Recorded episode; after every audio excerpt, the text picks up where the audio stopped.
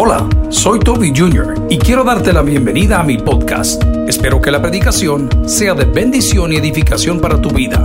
Comparte esta información con otros. Espero que disfrutes lo que Dios tiene para ti el día de hoy. Que Dios te bendiga. El bautismo, para nosotros los cristianos evangélicos, tiene una connotación maravillosa que no tiene nada que ver con salvación. Tiene que ver con nuevo nacimiento. ¿Con qué tiene que ver? Con nuevo nacimiento. Mi bautismo es el testimonio público de mi profesión de fe en nuestro Señor Jesucristo. Muchas iglesias atinadamente preparan a su congregación para ser bautizados a través de un curso de discipulado, lo cual está muy bien.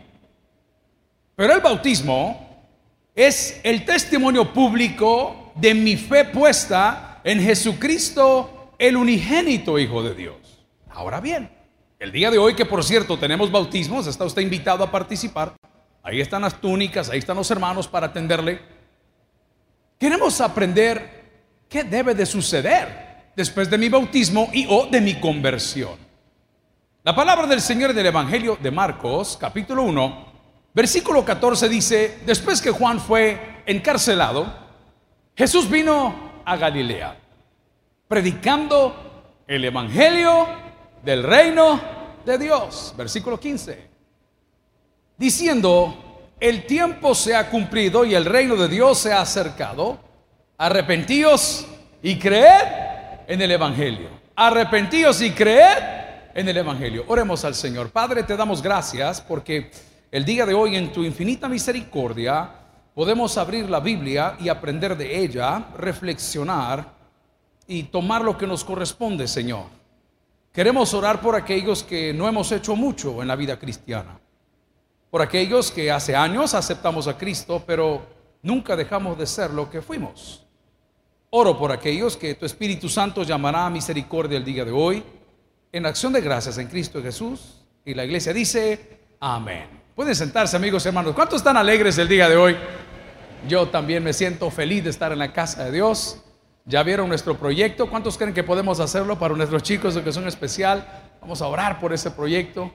Es eh, la primera piedra, la vamos a poner en nuestro 44 aniversario en estas próximas semanas, esperando en Dios en ocho meses, si Dios nos da vida, tenerlo terminado. ¿Alguien dice amén a eso el día de hoy? Amén. Pues déjenme hablarle de cuál ha sido el impedimento en nuestras vidas para poder cumplir la voluntad de Dios. Hay algo que por naturaleza traemos que la Biblia le llama el viejo hombre. Dígalo conmigo, el viejo hombre.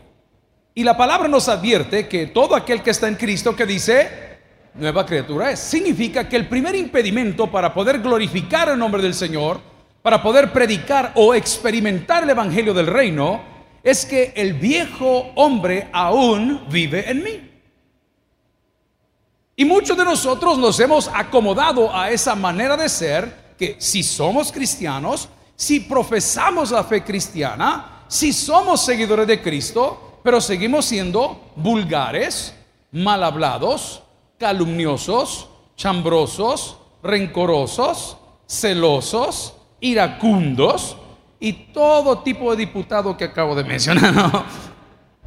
Seguimos siendo lo mismo.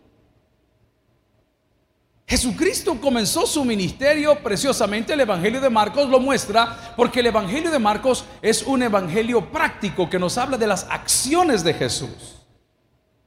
Y nos enseña que el principio del ministerio de Jesús se da desde ese momento maravilloso que dice, este es mi Hijo amado en quien tengo complacencia y aparece el Espíritu Santo en forma de paloma sobre la presencia del Hijo de Dios y él se va con un propósito. Su conversión debió tener un propósito. Y el propósito principal, después de haber creído en Cristo, es dejar atrás a nuestro viejo hombre. ¿Alguien dice amén a eso? Te pregunto, ¿cuál es entonces el problema? Y lo acabo de concluir y lo puse con letras rojas en mi bosquejo y, puse aquí abajo en mi bosquejo, nunca dejé de ser quien yo era. Ese ha sido el problema. El problema es que nunca dejé atrás mi pasada manera de vivir, sino que la coloreé, la entinté, la traje a Cristo, la traje a la iglesia, Le hice que se la tragaran mis hermanos, que se la tragaran mis hijos, que las tragara mi mujer, que se la tragara mi esposo, porque yo así soy. Eso es incorrecto. La Biblia nos reta y nos dice que debemos hacer morir lo terrenal en nosotros. Y lo terrenal es bien amplio. Voy a comenzar por algo sencillo. Yo debo de hacer morir el amor a las cosas. Debo de hacer morir el amor a las cosas. Hay gente que ama las cosas. Yo no voy a hablar de usted, yo voy a hablar de mí porque el burro es primero. Yo he sido tan amante de las cosas que en algún momento he comprado un par de zapatos que me gustan y me gustan tanto que no me los pongo. Alguien dice amén a lo que estoy hablando el día.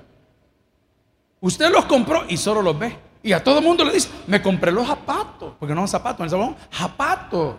Me compré los zapatos. ¿Y cuáles te compraste? Los Nike Jordan. Y ahí los tengo guardados y coleccionamos el montón de cosas cuando la palabra te está diciendo, hijo lindo, la querés pasar bien, no te hagas tesoros en la tierra. No está diciendo que no compres cosas buenas, no. No está diciendo que si no es de Génesis no compré, tampoco, no está diciendo eso. Lo que está diciendo es que las cosas no te roben el gozo que solo Cristo te da. ¿Alguien recibe esa palabra el día de hoy? ¿Hay hombres en la casa de Dios? Ok, ¿cuál es la mayor joya que usted tiene en su casa? Mi carro, dice el hombre. la mujer, hombre. ¿Ah? Usted tiene la mujer y no la toca. Qué terrible su caso. Mira, qué bonita. Mira, yo una veladora le enciendo toda la noche a la señora. Todos tenemos cosas. Y esas cosas no nos dejan crecer. Aquí va la primera. La tienda que pusiste. Ya no te deja venir al culto. No, hermanita, es que hoy no estoy yendo porque hoy estoy abriendo la tienda los domingos. El amor a las cosas. No, es que ya no puedo ir porque fíjese que como las cosas han cambiado y viera qué mal está la venta. Y le voy a decir una cosa, entre más distante esté de Dios, peor será su situación. Entonces lo que te impide comenzar tu nueva vida, lo que te impide comenzar tu ministerio, que vamos a hablar que es de predicar el Evangelio, muchas veces es el no dar muerte a tu viejo hombre que está viciado conforme a los deseos de la carne. Y uno de los deseos de la carne es el amor a las cosas. Y esas cosas nos roban la vida. Nosotros acá en la iglesia, por naturaleza, hace 25 años con nuestro pastor fundador y general, aquí no se aseguraba ningún carro. Ahora usted no puede sacar un carro si no tiene un seguro, como en otros países, el, daño a terceros. A mí el Señor me enseñó de la peor manera. Cuando comenzamos a predicar y ustedes amablemente oraban por nosotros, como espero que lo sigan haciendo, amén iglesia, oraban por nosotros, ay, que Dios llame al ministerio, hoy diga que Dios lo sostenga en el ministerio, que Dios lo apoye en el ministerio. Recuerdo yo, las experiencias que tuve fueron durísimas y hoy las entiendo, en aquel entonces me quejaba. Un día de joven dije, decidí armar esos jeeps que tan de moda están el día de hoy. Y agarramos un jeep maravilloso y le metimos las llantas inmensas y le pusimos todas las cosas que se le ponía y las luces que se le ponía y las llantas que se les ponía y todas las cosas. Y en lo que andaba trabajando yo aquí en la iglesia, el pastor general decidió enviar mi carro con otros amigos de trabajo. Le dijo, miren, váyanse para tal lugar, no sé qué, no sé cuánto. Y quien llevaba el vehículo tuvo un accidente y se acabó completito el carro por el cual yo había trabajado años. Y cuando me quedé a pie le digo, pastor, y no me va a responder. Ay, manejé el microbús de la iglesia, me dijo. Ahí andaba yo en el microbús con mi carro paga el amor a las cosas. Luego prosperé un poco. Y había un lugar que vendían carros Volkswagen escarabajo específicamente. ¿Cuántos conocieron el escarabajo? Amén, ese carro es Farfignugen, el carro de todos. Y fui a fiar un carro color azul, no se me olvida. Y andaba yo en Operación Jesucristo predicando en las escuelas y proyectábamos películas. Y lo primero que le digo al pastor, pastor, le voy a poner arriba una parrilla. ¿Y cómo que pan vas a vender? Me decía el pastor. No seas indio, no papá, le decía, ahí voy a amarrar el, el, proyector y la pantalla y efectivamente se lo pusimos y yo feliz me parqué en una escuela que está ahí por el ex cuartel Zapote, se llamaba en entonces, ¿verdad? Y yo que dejo el carro a la orilla y que sale un camión con soldados y me le arranca los dos cachetes al carro. Es un nuevecito. Y cuando salgo de, De la escuela veo la mitad del carro de un color y la otra mitad de otro color. Nuevo, hermano, nuevecito. No, hombre, le digo, Señor, el amor a las cosas. Pero el Señor fue más rudo conmigo todavía. Logramos reparar el vehículo y le pusimos los dos cachetitos del color otra vez. Y ese carrito tenía historia. Yo le conté que cuando nos casamos, el día que nos dieron una fiesta en Estados Unidos, en lugar de traernos la soya, la sábana, las toallas, el extractor de jugo, la tostadora, fuimos a devolver todos los almacenes con mi esposa y compramos un juego de rines para el carro. Ella traía dos en la mano y yo traía dos en la otra mano. Así eran las cosas. Y Dios siguió tratando conmigo. Y un día cuando el pastor general estaba predicando en lo que se llamó en aquel entonces Canal 25 en El Salvador, un canal cristiano, estaban ellos haciendo sus grabaciones y había que terminar la escenografía. Él grababa 15 días, 12 sermones de un solo y ya les quedaban ahí. Y me recuerdo que esa noche me tocaba a mí hacer esto, me tocaba a mí hacer lo otro. Eh, yo recién casado, era un cipote, pues la doña trabajaba en una cosa de tarjetas de crédito y dice el pastor, miren, eh, Toby va a terminar esto, vamos a comer. Y dijo, no, yo tengo que, al final, cuento largo, corto se robaron el carro con todo y los comprados del súper. ¿Y sabe por qué sufría yo? Por con quién me casé. por el amor a las cosas. No, ya no vengo a la iglesia, pastor. Yo dejé la Biblia reservada este que le pagan los asientos y fíjese que me la llevaron. Yo no vuelvo ahí, la gente es mañosa. ¿Y por qué? Por el amor a las cosas. Es que fíjese que llega al parqueo y me rayaron el carro y me arrancaron el espejo y me quebraron la vía y yo no vuelvo porque el amor a las cosas. Amigos y hermanos, la palabra el día de hoy dice que hay grandes cosas de Dios para sus hijos, pero aquellos que logran en primer lugar dejar atrás su pasada manera de vivir. Vamos en la Biblia. Vaya conmigo a Efesios, Efesios capítulo 4, versículos 22 en adelante. La palabra dice en cuanto a la pasada manera de vivir, Véalo conmigo, léalo en la gran pantallota que tenía enfrente. Dice, en cuanto a qué dice, a la pasada manera de vivir. ¿Qué pasó después de tu bautismo? ¿Qué pasó después de tu conversión? ¿Cuánto de lo que vivías antes has dejado hoy? ¿Cuántas de las palabras que decías antes ya no las dices hoy? ¿Cuántos de los amigos que tenías antes no los tienes hoy? ¿Cuántas de tus prioridades que tenías antes no las tienes hoy en cuanto a la pasada manera de vivir? No, si la Biblia te entiende cómo llegamos. La Biblia entiende que amamos las cosas, amamos los títulos, amamos las primeras filas en las iglesias, como dice la Biblia, o los aplausos. Mira qué curioso, hermano, que las elecciones fueron la semana pasada. No sé si llamarle elecciones o lecciones, pero las elecciones y lecciones fueron la semana pasada. Fíjese que ningún político me ha llamado para orar por él. Yo estoy orando que no se vayan a ahorcar. Pero el domingo pasado a esta hora todos querían venir a persinarse. No, hombre, no es aquí, decía, es más abajo. Porque como no saben ni dónde están. Resérveme, pastor, póngame, pastor, hágame, pastor, llámeme, pastor, invíteme, pastor. No se puede servir a dos señores, hermanos. Porque ciertamente vas a amar a uno y vas a descuidar al otro. Y un joven de esta iglesia que se congrega en Aguachapán, que lo conocí a los 14 años. 14 años. Me dice, hoy lo sé, eso lo supe ayer. La semana pasada vino a la iglesia y me dice, pastor, estoy corriendo por esto para el parlace, no sé qué, no sé cuánto. Yo soy un joven mi deber como pastor es decirle, hermano, bienvenido. Nosotros no prestamos el púlpito, pero si quiere que oremos, oremos, con mucho gusto. Oramos, lo atendía en oficina, se fue a su azul y el lunes me habló, pastor, fíjese que quedé. Hombre, hijo, te felicito. Le digo, qué bueno. Ahora le quiero contar mi historia. Y me manda una foto cuando yo tenía apenas 26 años y la criatura tenía 14 o 13. En uno de los eventos de los jóvenes que hacíamos allá en, en Cifco. Digo, Señor, es increíble cómo pones y quitas gobernantes a tu antojo. Es increíble cómo la Biblia dice que buscar la propia gloria no es gloria. Pero mi punto del día de hoy es de tu pasada manera de vivir. ¿Cuántas cosas has dejado atrás? Si tú crees que el Evangelio no te funciona, que la Biblia no sirve, que las promesas de Dios son mentiras, que lo que predicamos los pastores es una falsedad, que es manipulación, que el Espíritu no oye, que Dios te dio la espalda, el problema no está en Dios, el problema está en ti. Porque la palabra me dice en cuanto a la pasada manera de vivir, debo de hacer algo. ¿Y qué debo de hacer? Despojarme del viejo hombre. ¿Por qué? Porque me cansa. Mi vieja naturaleza me cansa. Hay momentos que yo no quiero actuar como quiero actuar y me cansa que estoy peleando con ellos todo el día y Dios quiere glorificarse, pero como que yo me resisto y me resisto porque no hay espacio para Dios, porque mi corazón está lleno de todo menos de Dios. Tu agenda está llena de actividades para toda la semana. Tu agenda está llena de actividades para todo el día. Pero en esas actividades, tal vez, yo no he visto el espacio de oración para con Dios después de tu bautismo. Debió haber un cambio.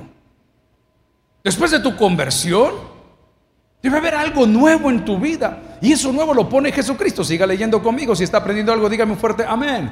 Efesios capítulo 4, versículo 22. En cuanto a la pasada manera de vivir despojados del viejo hombre, que ya le está diciendo, ¿cómo está el viejo hombre? Está viciado. ¿A cuánto le gusta comer picante?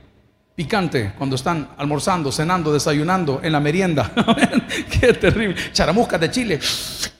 El juguito. Qué terrible, hermano. Si a usted le gusta comer picante, le quiero pedir un favor. Si Dios nos da el privilegio de comer un día juntos, no se vaya a sonar en la mesa por el amor de Dios. Hay gente que acaba le da la vuelta, levanta todo el curtido, no deja ni juguito. ¿ah?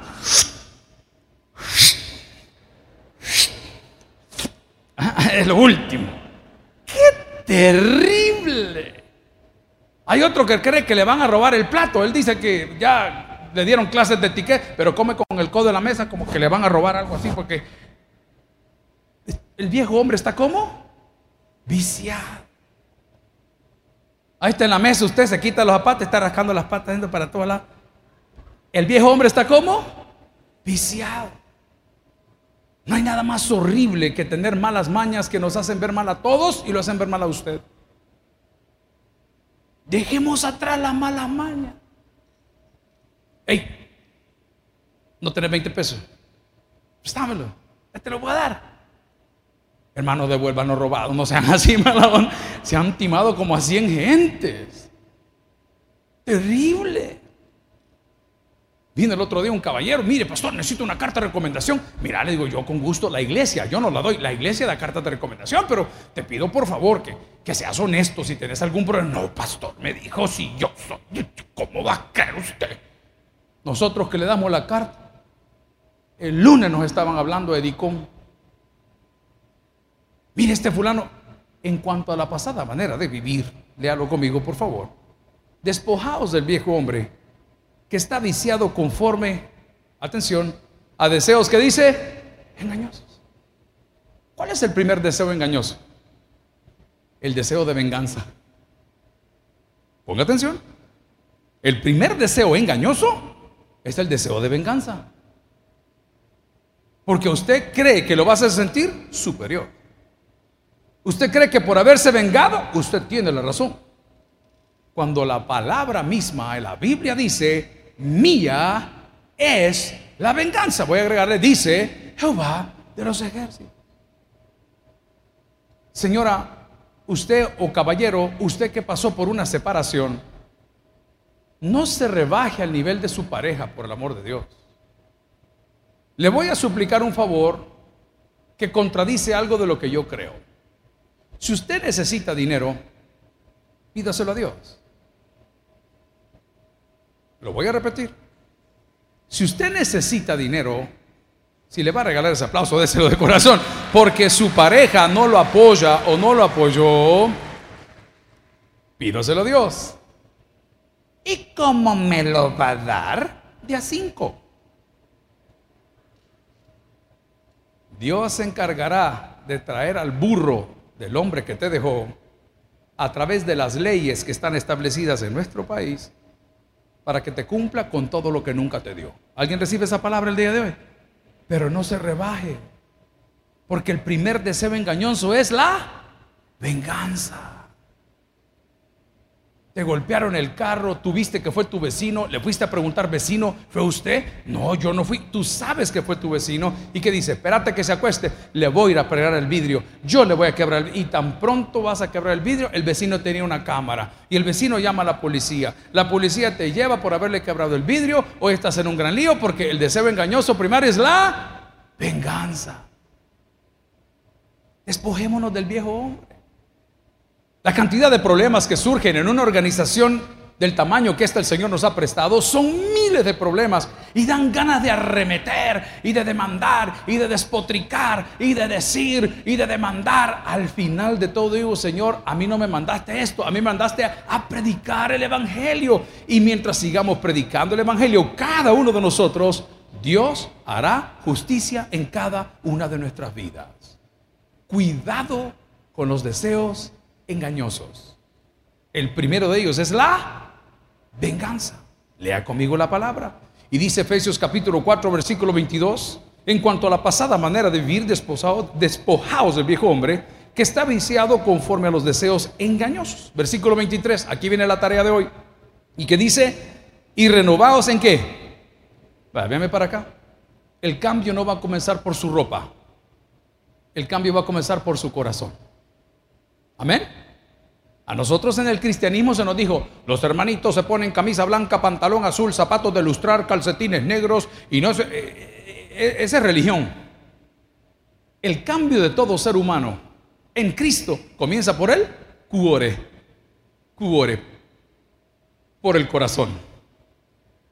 De la abundancia del corazón, ay, que a mí no me gusta cantar alabanza, a mí que no me gusta, ay, yo me quedo con tuki, tuki, tuki. Tuki, tuquita. Yo, yo, ay, no, pero a mí que me ven a cantar cuandra, a mí eso no me gusta. El problema no es en tu gusto, el problema está en tu corazón. Ay, a mí que no me gusta como predique ese hombre. Hablo de Casamalguapa. Ay, a mí que no me gusta. Cuando se para, Dios la bendiga, hermanos. Y hoy que solo anda con un foco, ve para el otro. El problema no está en Casamalguapa, el problema está en tu corazón. Ay, no, ¿quién va a dirigir el culto hoy? Ay, si el David ni se ve en el púlpito. Aquí atrás se ve la criatura, ¿ve? Aquí chiquitillo se ve. Ay, no, ¿por qué no ponen un hombre alto? Pongan a José Luis. Ay, la vieja. Foxy. ¿Ah? El problema no está en tu gusto, el problema está en tu corazón. Ay, a mí la gente de esa iglesia me cae mal. Es que se la llevan de santos. Es que solo ellos pueden. El problema no está en la iglesia de ellos, el problema está en tu corazón. Yo dije que hablar de mí, no de usted. Muchas veces la comida que se me sirve está riquísima, está hecha con esmero, está hecha con cariño, está hecha con el paquete que regala el gobierno. Está, está hecha, pero y vos vas y te sentás y cuando ves la comida, simplemente porque tenés un problema que no tiene nada que ver con la comida. Ay, no, me sopló, le pusiste ajo.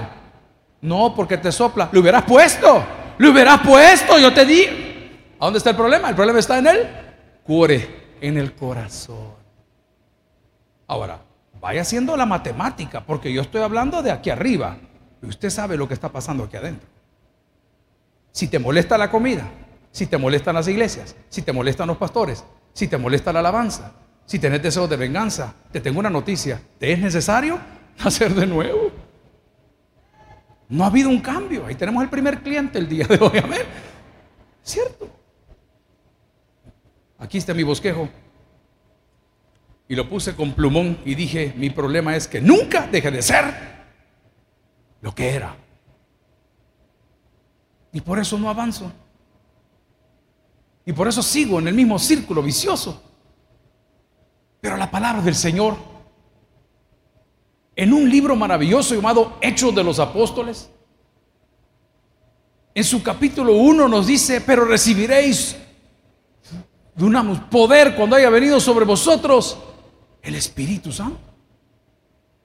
Entonces quiero pegar las ideas que si yo no he tenido el poder para dejar de querer vengarme, si no he tenido el poder para poder desear las cosas mundanas o terrenales, si no he tenido el poder para no dejar las malas andanzas o malas palabras o malas crianzas o malas amistades o malas actitudes o malos negocios o malas compañías, es porque el poder del Espíritu Santo no está en mí.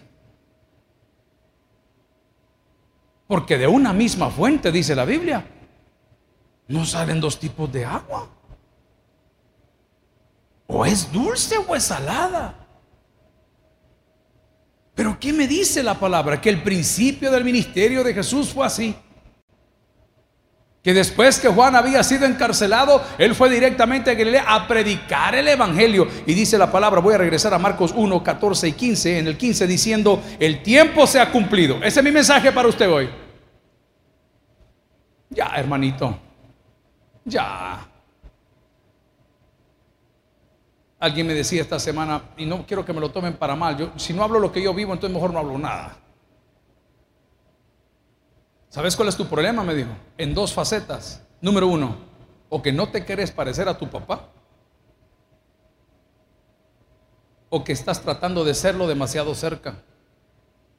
Personas en la iglesia. Toma decisiones. Toma decisiones. Yo te pregunto el día de hoy, ¿qué sucedió después de tu bautismo? ¿Ganas almas? ¿Te gusta ir a evangelizar? Ay, no, pastor, yo para eso no sirvo. Yo mire, yo desde mi casa oro. Bluetooth, vía Bluetooth, yo le mando a la persona. A través de Wi-Fi yo oro. No, si Dios escucha tu oración. Pero hay un, un mandamiento que dice ir por todo el mundo y predicar el Evangelio. Y hacer discípulos, dice la palabra. ¿Qué más que predicar? Pero la palabra dice en Marcos 1.15, diciendo, el tiempo se ha cumplido. ¿Qué tiempo, hermano? Número uno, ya no desear las cosas de la carne. Ya no andar como antes andábamos, hermano. Es tiempo de madurar. Yo a mis hijos los estoy madurando como los aguacates. ¿Cómo maduran los aguacates en El Salvador para aquellos que están fuera de las fronteras patrias? Hay dos maneras, hermano o los cachimbea o los envuelve en diario. No sé cuál de los dos quiere. cómo madura usted sus aguacates? Eh? Los pone en papel de diario y los mete ahí en el horno, ahí los deja unos días al rato. Ya está bien maduro, igual que su marido, todo negro, negro, negro, solo, es semilla. Amén. Y le digo a mis hijos, hijos, ya están grandes. Y dice uno de ellos, yo a los 25 años voy a estar casado, dijo. Otro dijo, ah, no, dijo yo a los 30. Vos, tumblín, le dije, andate ya, le dije yo, casate, loco. Ya es tiempo, hermano. Ya sea a esta altura de la vida. Señora, usted se despierta, ¿qué va a comer mi niño? Y el niño tiene 42 años. Usted tiene un grave problema. Es un mandilón, hermano. Es un mandilón. El tiempo se ha cumplido. ¿De qué, pastor? De predicar el Evangelio. Ahora bien, no hay suficientes púlpitos en El Salvador para todos nosotros, pero hay suficientes altares que son nuestros corazones. Predicar a Dios no es anunciarlo con un micrófono. Predicar a Dios es hacer el bien a todos. Predicar a Dios es dar un buen testimonio en todos lados. Yo sé que lo que le digo muchas veces no le gusta, pero usted tiene que ser You must be the best tipper. El mejor, no diezmador, sino de propinas, donde usted come. El señor del gas, el señor del agua, que se pone cinco o seis tambos en los hombros y va y sube por el pasaje, las gradas y, doña fulana, aquí nunca le he ofrecido, pero, pero ni un beso al hombre.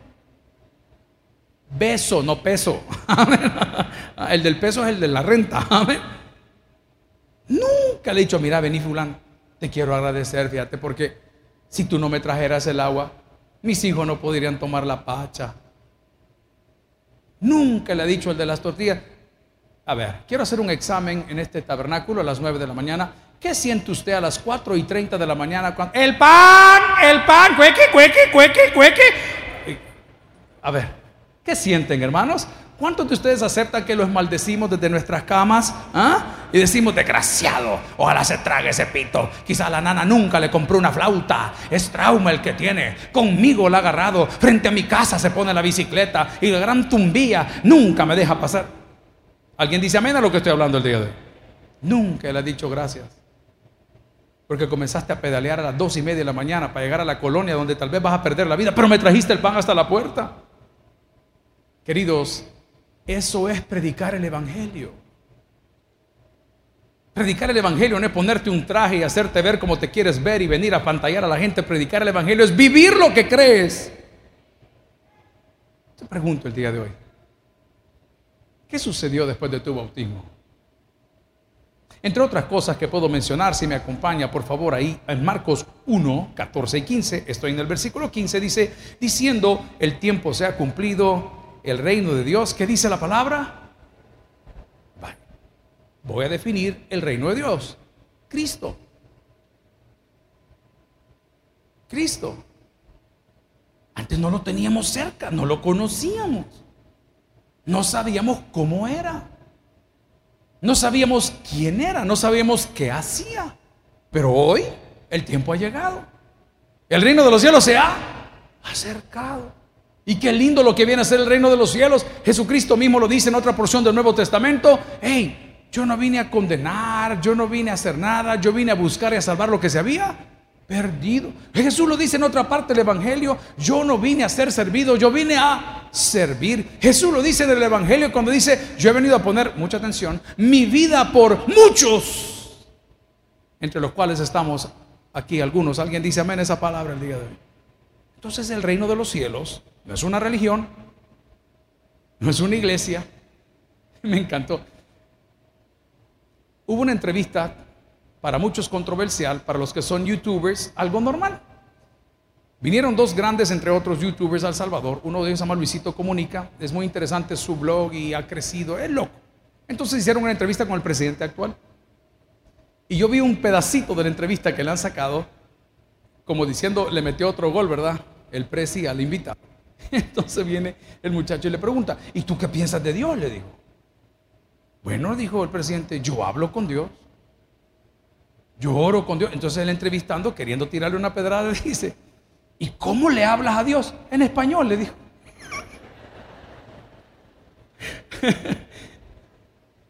¿Sabes por qué le habla en español? Porque Dios entiende, hermano. Él entiende los gemidos de tu corazón. Él entiende cada lágrima que derramas cuando dice, Señor, yo sigo luchando, pero no puedo. Por eso el mismo Evangelio dice, venid a mí los que estáis trabajados y cargados, yo os haré descansar. ¿Qué pasó después de tu conversión? ¿Qué pasó después del día de tu bautismo? ¿Te quiere más tu familia? ¿Te llaman más tus amigos? ¿Te encanta pasar en la presencia de Dios?